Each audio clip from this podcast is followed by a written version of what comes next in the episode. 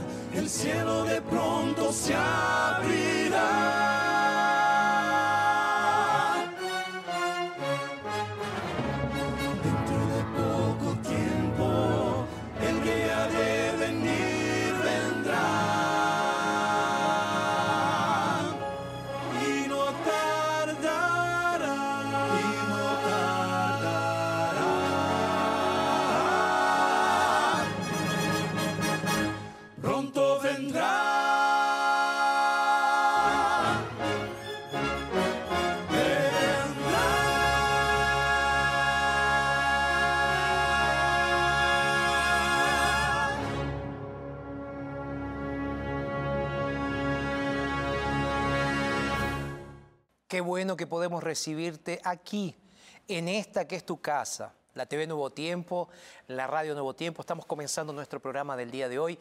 Gracias a Arautos Durrey por estar iniciando el programa de esta manera, recordándonos nuestra gran esperanza. Cristo muy pronto volverá. Y de eso se trata el asunto que vamos a estar tocando el día de hoy en nuestro estudio de la Biblia aquí en nuestro programa Verdades. Hoy vamos a estar abriendo la Biblia para saber qué tenemos que hacer para estar listos y preparados para la venida del Señor Jesús. ¿Te preguntaste eso alguna vez? ¿Será que tengo que hacer algo? ¿Será que tengo que prepararme para la venida de Jesús? ¿Qué tengo que hacer para prepararme? Bueno, en, ese, en, en este programa, en el día de hoy, voy a estar explicándote un poquito más sobre ese asunto. Así que quiero que te quedes ahí porque además del estudio de la Biblia, tenemos mucho más. ¿Qué es lo que tenemos? Bueno, tenemos la historia del día de hoy, el testimonio del día de hoy, que es la historia de Sergio. Sergio tocó fondo, llegó al fondo y víctima, preso de las adicciones, no conseguía salir. Yo estoy seguro que la historia de Sergio va a ser impactante para muchos de los que están en este momento mirándonos. Sabes, él se entregó a Jesús y cuando se entregó a Jesús, su vida realmente cambió. Eso es lo que quiero presentarte el día de hoy. Hoy vamos a hablar de cómo prepararnos para la venida de Jesús. Quiero también que hablemos sobre la historia de Sergio y cómo Sergio fue transformado por Jesús y vamos a tener la música de Arautos como siempre. Así que bueno, Prepárense porque estamos entonces arrancando nuestro programa del día de hoy. ¿Qué es lo que vamos a hacer ahora? Nosotros vamos a hacer una pausa. Te va a dar el tiempo para ir, buscar la Biblia, acomodarte y entonces ahí vuelves para poder ver el programa del día de hoy en la televisión o escuchar el programa del día de hoy en la radio. Pausa, ya regresamos.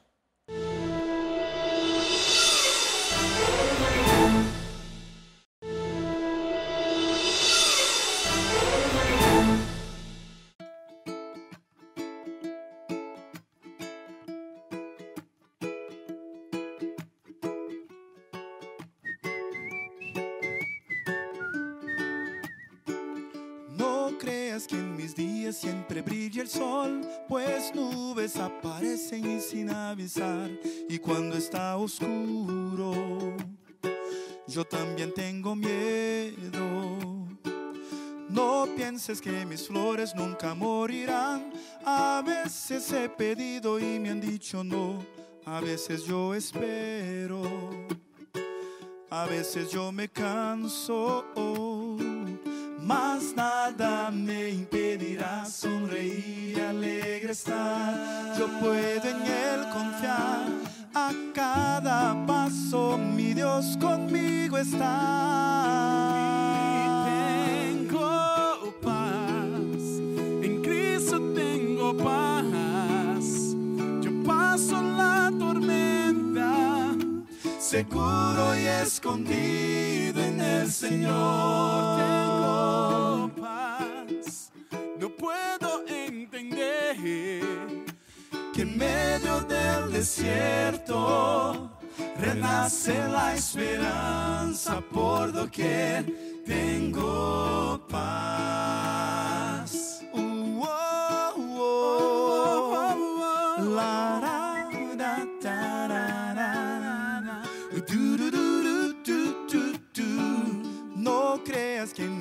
Siempre brilla el sol, pues nubes aparecen y sin avisar. Y cuando está oscuro, yo también tengo miedo. No pienses que mis flores nunca morirán. A veces he pedido y me han dicho no. A veces yo espero.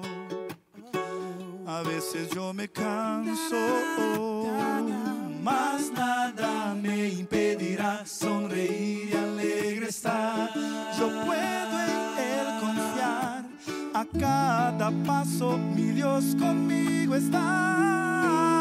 y tengo paz. En Cristo tengo paz. Yo paso la tormenta. seguro y escondido en el Señor.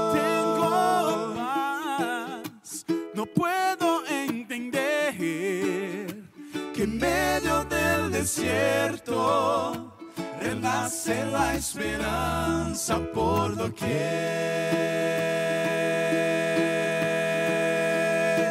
El universo rilles con poder, quien me podría arrebatar?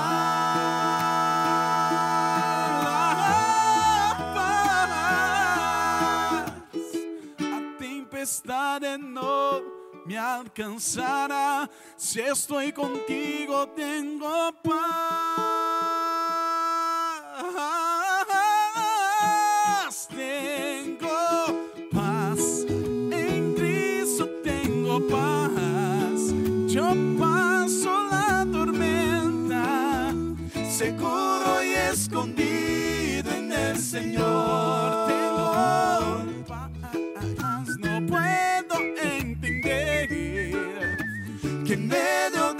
desierto.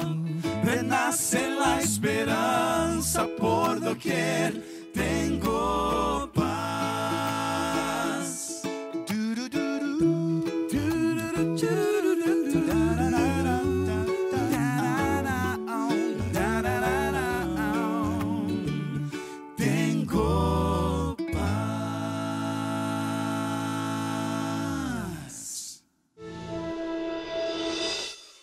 Mi ambiente familiar era un ambiente común como cualquier otro. Eh, tengo cuatro hermanos, eh, dos hombres, dos mujeres, eh, y mi madre y mi padre también. Solo que conocí a mi padre, no lo conocí porque él falleció muy joven, a los 32 años de edad. En mi cumpleaños de dos años de edad, eh, él falleció.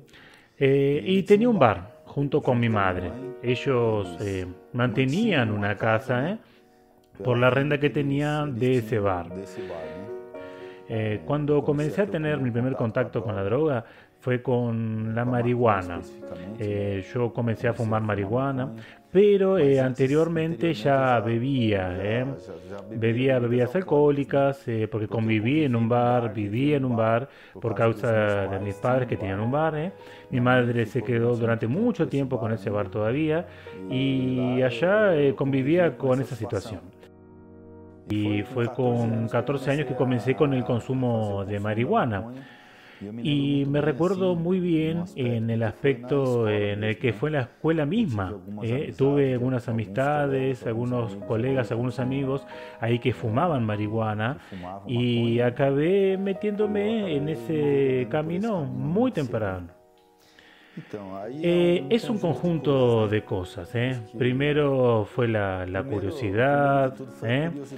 la, curiosidad ahora no sé, porque no tuve una estructura tan formada en mi ámbito familiar. Eh, tuve amistades, conocí personas eh, que no tenían un propósito de crecimiento, de crecer en la vida, donde el propósito de ellos en verdad era estar allí consumiendo droga y yo por curiosidad acabé metiéndome por ese camino. En el comienzo, cuando comenzó esa droga, eh, tenía ese sentimiento de aventura. Eh, de placer, de maravillosos. No tenía tanta responsabilidad cuando era joven. Hasta que uno se mete más en la droga. Vas viendo la intensidad del prejuicio que te puede causar en varios aspectos en la vida. Eh, problemas como por ejemplo eh, sociales, emocionales, problemas físicos, espirituales. Entonces eso comenzó hacer que mi sentimiento eh, pudiese cambiar por la droga. Y entre tanto, cuando salí de las drogas, eh, me hice adventista.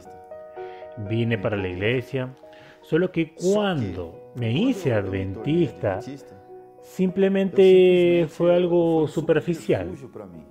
Porque cuando yo vine para la iglesia, simplemente busqué una excusa para poder salir de las drogas. Solo que entendí que estaba, eh, digamos, saliendo de un problema y entrando para el otro, porque el verdadero valor de, la vida no había alcanzado todavía.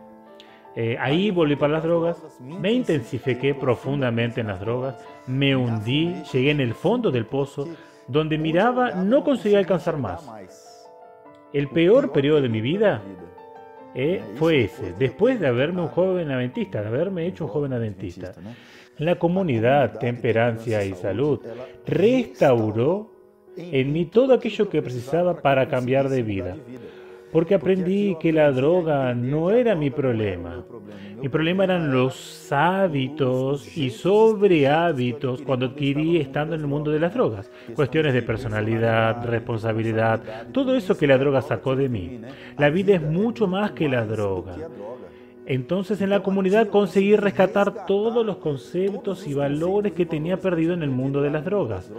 Rescaté mi imagen, rescaté mi personalidad, rescaté mi confiabilidad, aprendí a tener amor propio, a valorizarme, a valorizar la vida, mi conducta, mi personalidad. Aprendí a ser una persona constante en la vida. Y el Sergio de antes, cuando estaba en el mundo de las drogas, era un joven sin perspectiva de vida, sin amor propio, sin ganas de vivir.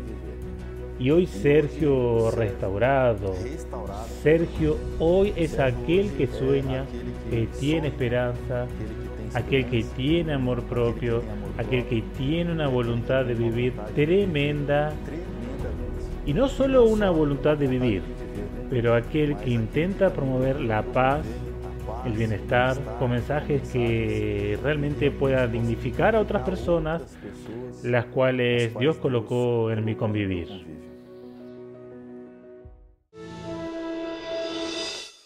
Gracias Sergio por contarnos tu historia.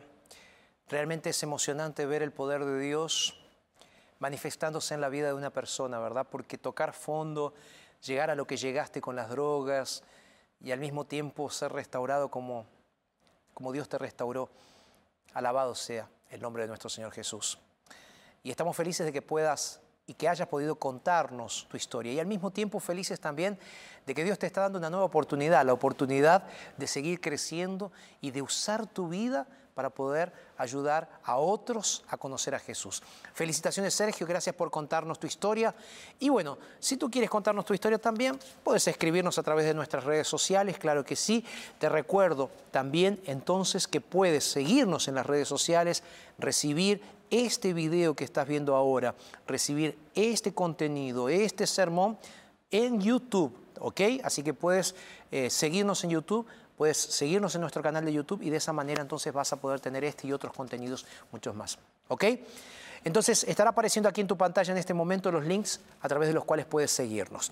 Lo que vamos a hacer ahora es una pausa muy rápida, muy breve y enseguida regresamos. Yo te voy a estar esperando aquí.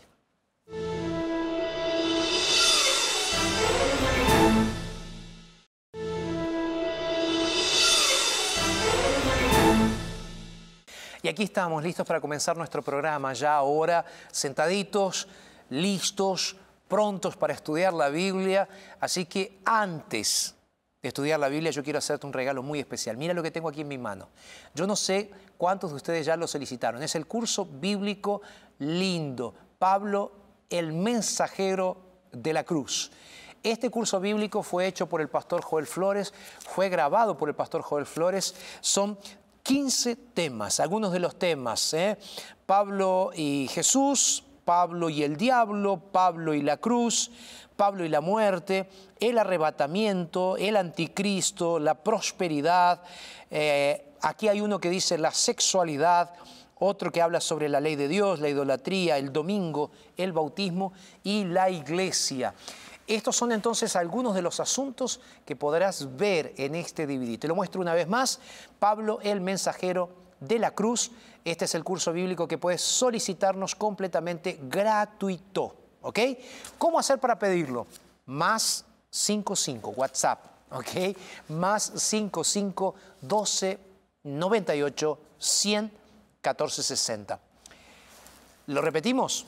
Más 55 12 98 114 60. Este es el número de WhatsApp para que puedas pedirnos este curso bíblico completamente gratuito. Te recuerdo también que puedes seguirnos en nuestras plataformas digitales y comunicarte con nosotros. Por ejemplo, si estás en Facebook, nuestro equipo va a responderte y te va a orientar cómo vas a recibir el curso bíblico. Si estás en Instagram, también de la misma manera. Si nos escribes por YouTube, también te vamos a estar respondiendo. Lo importante es que entres en contacto con nosotros. ¿Por qué es tan importante que entres en contacto con nosotros? Simple, porque de esa manera nosotros sabemos que el trabajo que estamos realizando te está sirviendo, está siendo una bendición para ti. Y estudiar la Biblia es nuestro gran desafío y es lo que te desafiamos en este y otros programas aquí de la TV Nuevo Tiempo. Entonces, es por esa razón que te estoy regalando este curso bíblico. Este curso bíblico va gratis para todo el mundo, pero específicamente para aquí, para Sudamérica va físico. Si tú estás en otra parte del mundo, escríbenos por WhatsApp, no importa dónde tú estés, nos escribes por WhatsApp y nosotros vamos a estar enviándote el curso bíblico, pero de forma digital. ¿Ok?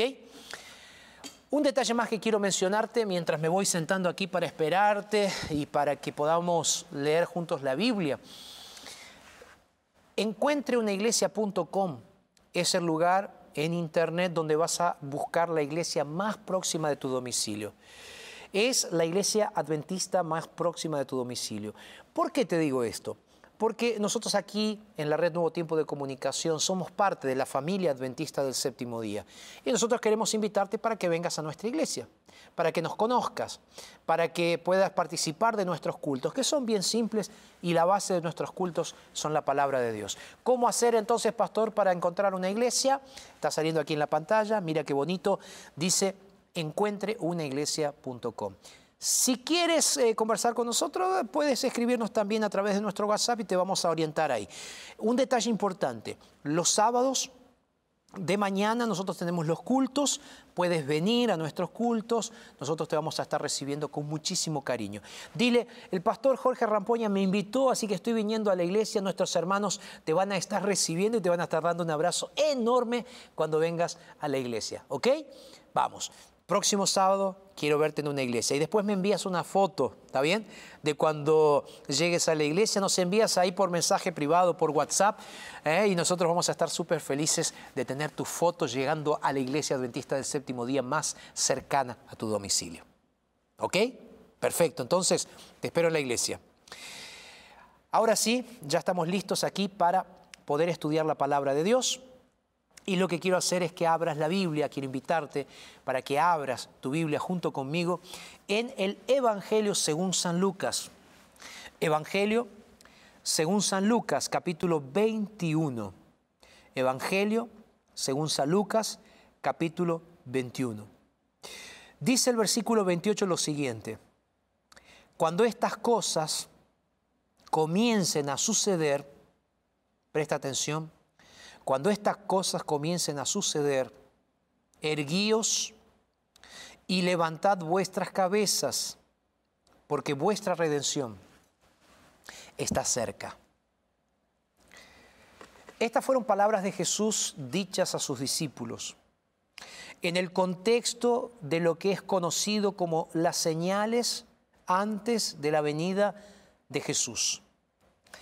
Este texto de Lucas capítulo 21 es paralelo a Lucas a Mateo capítulo 24.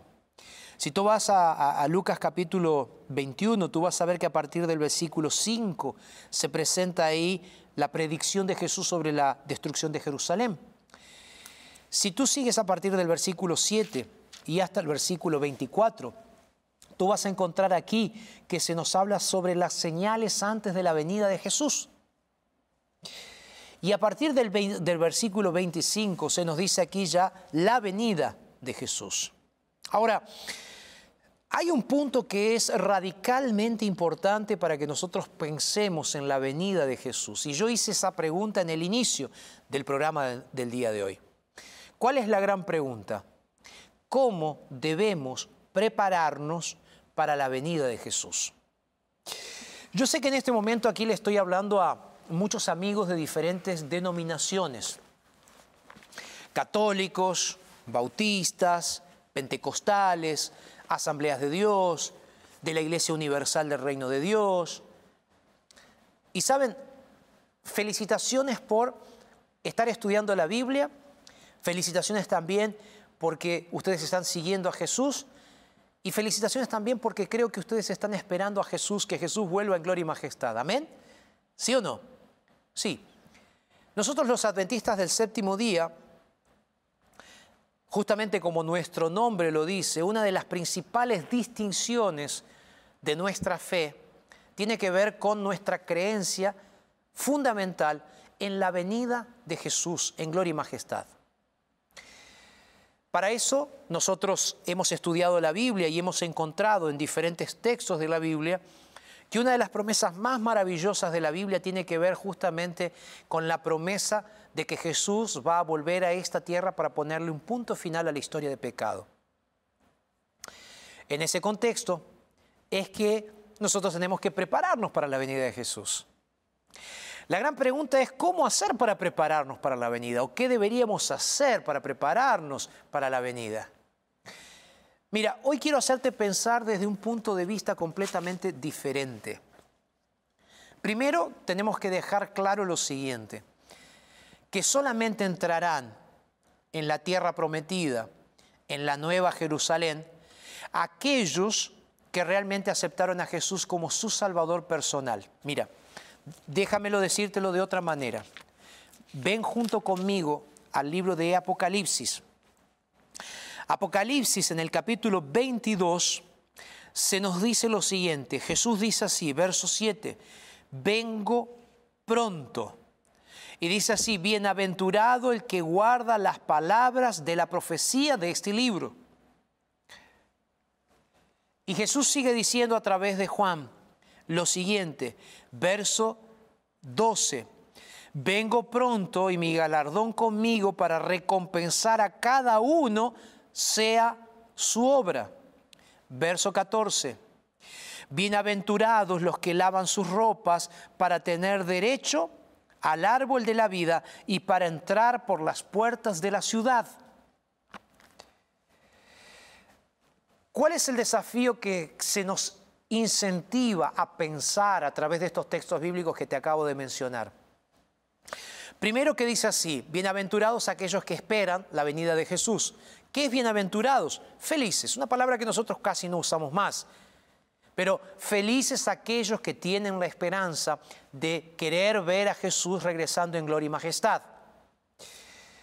En segundo lugar, se nos dice quiénes serán aquellos que van a poder entrar, porque dice en el verso 14, bienaventurados los que lavan sus ropas para tener derecho al árbol de la vida. ¿Dónde va a estar el árbol de la vida? En la Nueva Jerusalén. Entonces, para tener acceso a la Nueva Jerusalén, ¿qué tienes que hacer? Lavar tus ropas. Ahí viene la pregunta, ¿cómo hacemos para lavar nuestras ropas? La respuesta es simple. Tú y yo no podemos lavar nuestras ropas de pecado. La Biblia dice en el libro de Isaías que tú y yo, nuestros pecados son como trapos de inmundicia delante del Señor. Ahora bien, cuando tú vas al Nuevo Testamento, el Nuevo Testamento en palabras de Jesús nos dice cuál es el secreto para tener acceso a la Nueva Jerusalén, a la tierra prometida. ¿Cuál es el pasaporte que debemos llevar? Y es simple, el pasaporte que debemos llevar es la sangre de Jesús. Mira, Jesús lo dijo así cuando él estuvo hablando con Nicodemo. ¿Recuerdas Nicodemo, el líder religioso que vino de noche a Jesús para conversar con él? Y Jesús le dice, mira, te voy a decir algo, tú tienes que nacer de nuevo, le dice Jesús. Y Nicodemo, comienza a decirle, pero ¿cómo nacer de nuevo? Tienes que nacer de nuevo, le dice Jesús, del agua y del espíritu. Cuando tú comienzas a ver en el Nuevo Testamento qué significa nacer del agua y del espíritu, Tú vas al libro de Romanos y encuentras que nacer del agua tiene que ver con el bautismo. Nacer del Espíritu tiene que ver con la presencia del Espíritu Santo en tu vida. Romanos capítulo 8.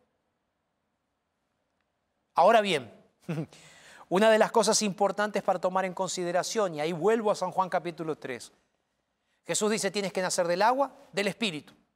Además de eso, tú tienes que creer. Juan capítulo 3, verso 16 nos da el secreto de quiénes serán las personas que van a entrar en la tierra nueva. Dice que todos aquellos que creyeren en el Hijo de Dios serán salvos. Porque dice, Dios envió a su Hijo unigénito para que todo aquel que en Él creyere, ¿qué dice? Sí, tenga oportunidad. ¿Oportunidad de qué? De vida eterna. Entonces tú y yo no podemos hacer absolutamente nada para salvarnos, a no ser aceptar a Jesús como nuestro Salvador personal. Nada. Tú no puedes hacer nada para salvarte, porque Jesús te salvó. Ahora bien, cuando digo no hacer nada, tú no puedes cambiar tu vida, tú no puedes abandonar pecados, tú no puedes cambiar nada, porque tú solo no puedes. Y entonces, pastor, ¿Cómo es eso ahí de la obediencia, de la salvación por la gracia? ¿Cómo funciona ese asunto? Aquí viene la explicación entonces. ¿Cuál es la explicación? ¿Quedó claro primero la primera parte? Somos salvos por medio de la fe en Cristo y el sacrificio de Cristo que nos limpia de todos pecados. Cuando en Apocalipsis dice que solamente podrán entrar aquellos que tienen las vestiduras limpias, significa aquellos que le entregaron sus vidas a Jesús. Entonces, si tú quieres tener salvación, hoy debes aceptar a Jesús como Salvador personal en tu vida. ¿Cuándo? Hoy. No en otro momento. Hoy. Lo repito, hoy. No esperes para mañana. Es hoy que tienes que entregar tu vida a Jesús. Ahora aquí viene un segundo punto. ¿Por qué hoy tengo que entregarle mi vida a Jesús? Porque eso es parte de tu preparación para la venida. Creer es el inicio del proceso, no el final. Vamos a volver a Lucas capítulo 21. Mira lo que dice Lucas capítulo 21, las palabras de Jesús. Dice, cuando estas cosas comiencen a suceder, hablando de las señales de la venida de Jesús, erguíos, levantad vuestras cabezas, porque vuestra redención está cerca. ¿Qué necesitamos hacer nosotros? Tomar una actitud. ¿Cuál es la actitud que nosotros necesitamos tomar en relación entonces con nuestra aceptación de la salvación y de la tierra nueva? Nosotros necesitamos tomar una decisión fundamental. Después de haber aceptado a Jesús como nuestro Salvador personal, ahora sí nosotros necesitamos pedirle a Jesús que Él haga una obra de transformación en nuestra vida. Vamos al libro de Josué, mira. Déjame hacer una una comparación de la experiencia de Josué con tu experiencia. ¿Recuerdas a Josué? Josué fue quien sustituyó o sustituyó a Moisés en su liderazgo. Moisés había llegado hasta el límite de la tierra prometida. Y tú sabes, Dios le había dicho a Moisés que ni él ni ninguna de las personas que salieron de Egipto, a no ser dos personas, podrían entrar en la tierra nueva. Entonces Moisés llegó hasta el final, hasta el límite. Ahí Moisés subió al monte Ored. Dios le mostró lo que sería la herencia que el pueblo iría a recibir y Moisés murió y no recibió la herencia. Quien recibió la herencia fue quien estaba en la línea de sucesión de liderazgo que era Josué. Josué había sido llamado por Dios para introducir al pueblo de Israel en la tierra prometida. Y es muy interesante pensar en esto, porque Moisés murió, entonces lo enterraron, y a partir de ahí comienza la historia del nuevo líder, Josué. Dios se le aparece a Josué, o mejor dicho, conversa con Josué y le dice, ¿sabes qué? No tengas miedo, no desmayes, solamente te pido algo, le dice Dios, esfuérzate. Pastor, ¿cómo? Tú me dijiste que mi salvación es por la fe y yo no necesito hacer nada. Ok, tú no necesitas hacer nada para salvarte, pero una vez que tú eres salvo, tú necesitas hacer algo. ¿Qué necesito hacer? Esforzarme. ¿Esforzarme para qué? para estar en la presencia del Señor, para seguir el consejo del Señor en mi vida. Yo te lo voy a explicar de otra manera, porque aquí tú puedes estar preguntándote así, ok, pastor, ¿dónde entran mis obras? Obras para salvación, olvídalas, porque no sirven, no puedes hacer nada para salvarte. Ahora, tú vas a hacer obras o vas a pasar por un proceso de transformación, mejor dicho, ¿Para qué? Para poder estar listo para ir al cielo. ¿Cómo? ¿No era que me dijiste, pastor, que yo voy al cielo porque acepto a Jesús? Sí. Pero en ese proceso de caminata para ir al cielo, tú vas a pasar por un proceso que se llama santificación. ¿Y qué es eso? Hacerte más santo. ¿Cómo? Sí, hacerte más santo.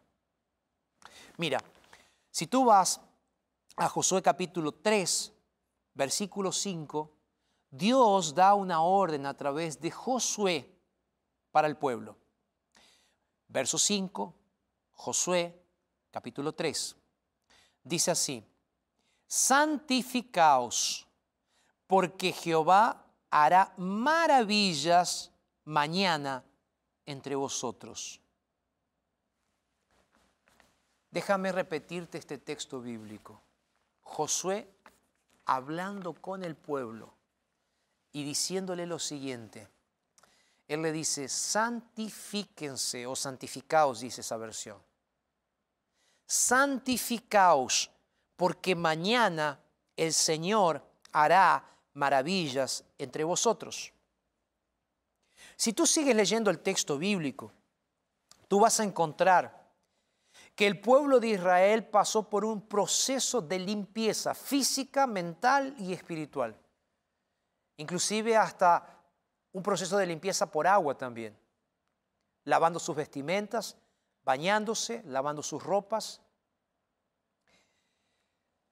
Sabes, un tiempo atrás tuve la posibilidad de estar en Tierra Santa y estuve cerca de una cerca de la cueva de Qumran, el lugar donde fueron encontrados en la década de 1940 los famosos papiros de Qumran que contienen los eh, fragmentos de escritura más antiguos que son conocidos, de la escritura bíblica. Eso me llamó la atención, me gustó, pero hubo otra cosa que me llamó poderosamente la atención. Y es lo siguiente. Cuando pasamos por ahí cerca de donde estaba la cueva de Qumran, cerca ya ahí en, Palestina, eh, cerca justamente ya de Israel, en Jerusalén, cerca de Jerusalén, a unos pocos kilómetros, ahí había unas piletas de, hechas de roca. Esas piletas eran las piletas que usaban los eseños. Los eseños era una secta judía que ya tenía como tradición el bautismo por agua como un proceso de purificación. Y eso me llamó poderosamente la atención porque en el concepto de los eseños en aquella época, te estoy hablando de la época de Juan el Bautista y antes, ellos pensaban que como parte del proceso de santificación y de purificación tenían que tomar un baño de agua para poder ser aceptos y un poco más santos para presentarse delante de la presencia del Señor. Y esto digo me llamó la atención porque eran piletas que parecían lo que nosotros hoy llamamos bautisterios. ¿no? Entonces ellos pasaban por esas piletas como ese proceso de purificación para prepararse para servir mejor al Señor. ¿Tú te piensas que si el pueblo de Israel, que estaba a punto de cruzar el río Jordán en seco, y digo en seco el pueblo, los sacerdotes tuvieron que mojarse los pies, lo dice ahí Josué capítulo 3, tuvieron que cruzar el río Jordán. Y digo, si ellos que fueron a cruzar para recibir una herencia terrenal, tuvieron que pasar por un proceso de santificación, ¿cuánto más nosotros? ¿Cuánto más nosotros que estamos en las vísperas, a las puertas de recibir la herencia eterna, de recibir la nueva Canaán, la tierra prometida, la nueva Jerusalén? Y tú me dices, pero, ok, pastor, pero ¿en qué quedamos entonces? ¿Soy salvo por la fe a través de la sangre de Jesús? Sí. Pero para recibir a Jesús, nosotros necesitamos pasar por un proceso denominado santificación. ¿Y qué santificación? Santificación es el proceso de hacer santo alguna cosa. ¿Qué significa ser santo? Ser parecido con Dios. El libro de los Salmos es clarísimo al decir que el único realmente santo es nuestro Dios. Es el creador del universo. Él es santo y no hay nadie como Él. Solamente Él es santo. Entonces, si queremos pasar por el proceso de santificación, ¿cómo hago para pasar por ese proceso de santificación? Estando cerca de Dios. Es mucho más que decirse ser cristiano. Es ser un discípulo real de Dios, de Jesús. No es simplemente ser un admirador de Jesús. No es decir, ay, qué lindo, yo sigo a Jesús. Son cambios radicales que tú necesitas hacer en tu vida para parecerte a Jesús. El apóstol Pablo lo dice con, mucha claridad. Vamos a leer un texto en un ratito de él. Pero él lo dice en, en muchas oportunidades. Necesitamos parar para contemplar a Jesús. ¿Para qué? Para ser parecidos con Jesús. Porque santificación es nada más y nada menos que el proceso de transformación del carácter que Dios está haciendo. Porque, déjame decírtelo, la santidad así como la obediencia es un milagro. Eso no es algo que viene de nosotros, no nos gusta obedecer. No nos gusta hacer la voluntad de Dios. Pastor, ¿por qué no nos gusta hacer la voluntad de Dios? ¿Sabes por qué? Porque tú tienes una ley que corre dentro de ti que te lleva a pecar. Y en el fondo de tu corazón, en el fondo de mi corazón, es más agradable el pecado que la santidad de Dios. Entonces es por esa razón que el Espíritu Santo grita con gemidos indecibles, intercede para que tú entiendas que solo la sangre de Jesús te salva de todo pecado, pero al mismo tiempo, a través del Espíritu Santo, tú necesitas abandonar el pecado y comenzar a vivir una vida llena del Espíritu de Dios, donde los frutos del Espíritu comienzan a acontecer porque es Dios el que hace el milagro. Es Dios el que hace el milagro de la transformación, del cambio. Mira, tú me puedes decir, pastor, hace 25 años que no fumo, Hace 30 años que no tomo. Hace tanto tiempo que no hago tal cosa. Mira, si tú estás haciendo eso por tu propia decisión, por tu propia fuerza de voluntad, tarde o temprano vas a caer. Porque tus fuerzas no son nada. Mira,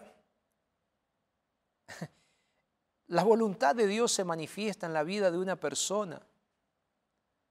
Cuando hay un cambio radical, una transformación completa y de abandono total del pecado. Y Dios viene a buscar a ese tipo de discípulos. Ese tipo de discípulos. Es por esa razón que el Señor Jesús dice así, mira, prepárense, levántense, presten atención, usando la imagen de Josué, que estaba a punto de llevar o hacer entrar al pueblo de Israel en la tierra prometida.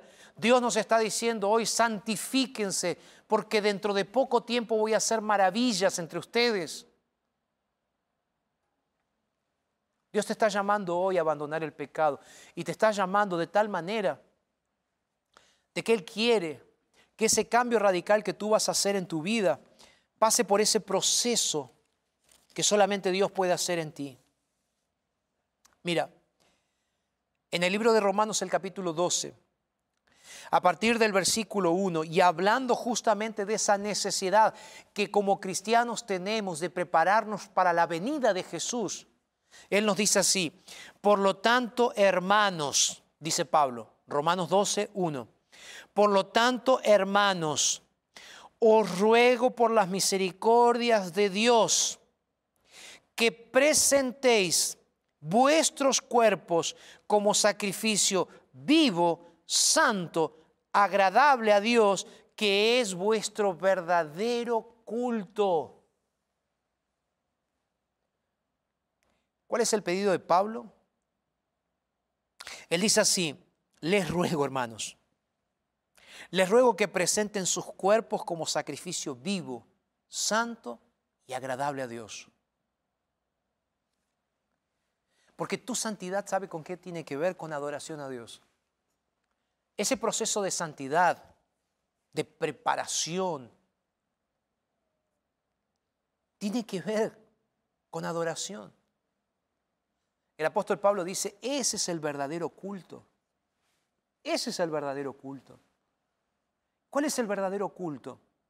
Es sacrificio vivo, santo y agradable. Aquí cuando está hablando de sacrificio vivo, está haciendo una clara referencia al apóstol Pablo al sacrificio que era presentado en adoración en el santuario. Ese sacrificio tenía que ser perfecto. Ah, pastor, estoy frito entonces porque perfecto no soy. Yo tampoco. Ahora, recuerda que perfección en la Biblia es ser perfecto en tu propia esfera, crecimiento dentro de tu propia esfera. Porque santidad no significa con una obra completa, mejor y terminada que la, la de otros. Santidad tiene que ver con una obra en proceso que Jesús está haciendo en tu vida, que será completada solamente, ¿sabes cuándo? Cuando Jesús vuelva. Pero tú necesitas iniciar el proceso. Pastor, ¿cómo iniciar el proceso? Simple. Verso 2, capítulo 12, libro de Romanos. No os conforméis a este mundo, sino sean transformados por medio de la renovación de vuestro entendimiento, para que comprobéis cuál es la voluntad, la buena voluntad de Dios, agradable y perfecta. Dios está haciéndonos un llamado el día de hoy para que nosotros seamos santos y perfectos como Dios es santo y perfecto, en un proceso, no en una obra terminada, en un proceso. En un proceso. ¿Quién va a hacer ese milagro? Dios. ¿Cómo? A través del Espíritu Santo. ¿Y qué tengo que hacer? Primero, creer en Jesús y aceptar su gracia salvadora. Segundo, estar tan cerca de Dios, tan cerca de Jesús, que empiezas a parecerte a Él. Mira, en esa, en ese viaje, en esa caminata que estamos haciendo como cristianos, hay momentos en los cuales uno se cansa y desiste. Y te dan ganas de abandonar. Y tú dices, estoy haciendo esto, estoy haciendo lo otro, estoy pidiéndole a Dios para cambiar. Hay cosas que no puedo, me canso, no puedo seguir. Y a veces ser cristiano es desanimador, ¿sí o no? Sí. Pero ese es el momento donde Jesús viene y a través de mensajes como estos te dice, mira, mi llamado es simple, tú tienes que ser santo. Ay, pero Señor, solo no puedo. Ese es el negocio, ese es el tema, ese es el punto, te dice el Señor. Yo no te estoy diciendo que tú vas a poder solo. Lo que yo te estoy diciendo es que tú me dejes hacer mi obra en mí, porque aquel que comenzó la buena obra en tu vida, la perfeccionará. ¿Quién la va a perfeccionar? Dios. ¿Quién la va a terminar? Dios, no eres tú. Entonces, por más que estés desanimado, mira, levanta los brazos, dice el Señor. Levántense porque vuestra redención está más cerca. El propio apóstol Pablo dice, en Romanos 13, amigos, levántense, es hora de despertarse del sueño porque nuestra redención está más cerca que cuando creímos. Jesús está volviendo en nuestra generación. No me digas que no puedes, porque yo tampoco digo, yo tampoco puedo. Sin embargo, en Cristo todo lo puedo porque Él me fortalece. ¿Sabes cómo vas a conseguir esto? Dejando de luchar solo y empezando a pensar que falta poco tiempo para ver a Jesús volver y que la única manera que tú tienes de estar al lado de Jesús es dejando de vivir tú, tu vida y dejando que Jesús viva tu vida en ti. Por eso, como dice el apóstol Pablo, ya no vivo yo, ahora Cristo vive en mí. Ese es el secreto de la verdadera santificación, de la verdadera transformación. Eso es lo que quiero dejarte hoy. Sabes, Arautos va a cantar ahora. Quiero que pienses en esto, después voy a estar orando. Pero el desafío es, prepárate para la venida del Señor Jesús, porque Él muy pronto está regresando. Deja que Jesús viva en ti. Arautos.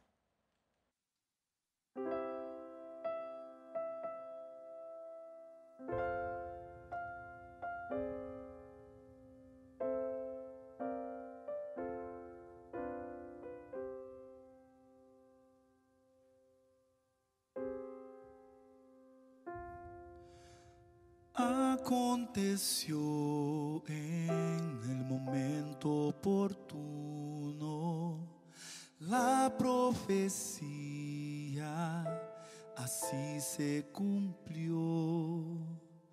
Nació Jesús como un niño inocente,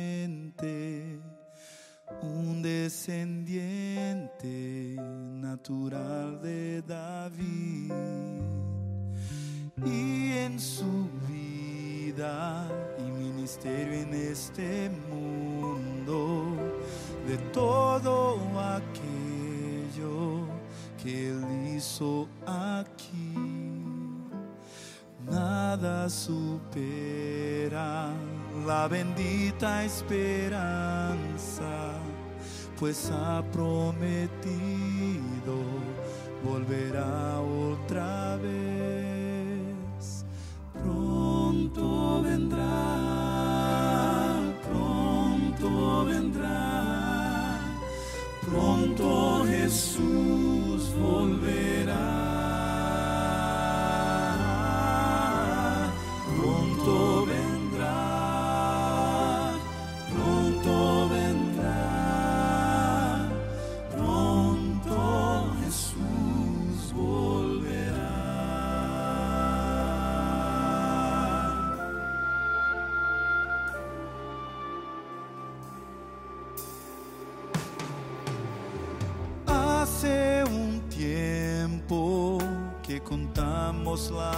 Historia de que Él vino a salvar los perdidos. Y hace tiempo que cantamos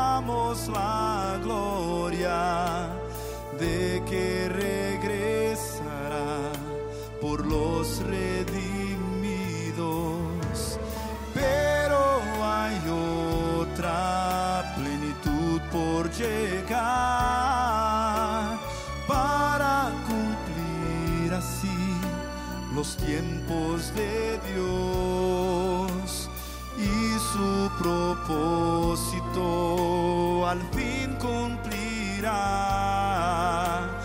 Pues mi Jesús del cielo con gloria